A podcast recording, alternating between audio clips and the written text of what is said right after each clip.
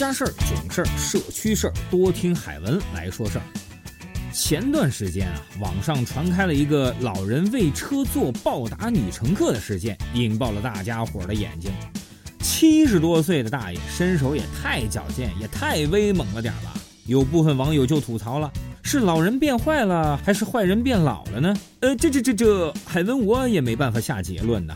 不过下面说的事儿还是老人与公交的故事，且听海文细细道来。这话说呀，二零一五年二月一号，江川一路公交车上来了一位老大爷。上车之后呢，大爷从衣兜里摸出了乘车资费，并在自动投币箱前就数开了一个、两个、仨、四个。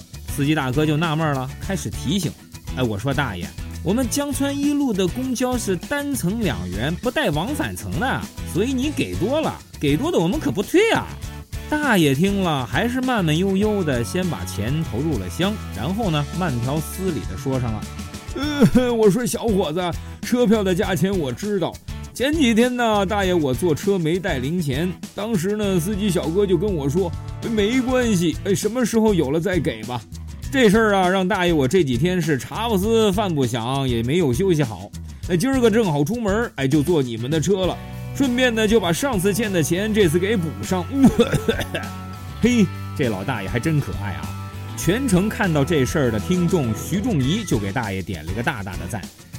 有时候我们谈论什么是文明，什么是道德，什么是诚信，其实这三者常伴我们左右。两元钱很普通，甚至很渺小，但老大爷的两元钱的确买到了这一切，堪称最廉价的文明。好了，韩文说事今儿个就到这里，我们下期再见。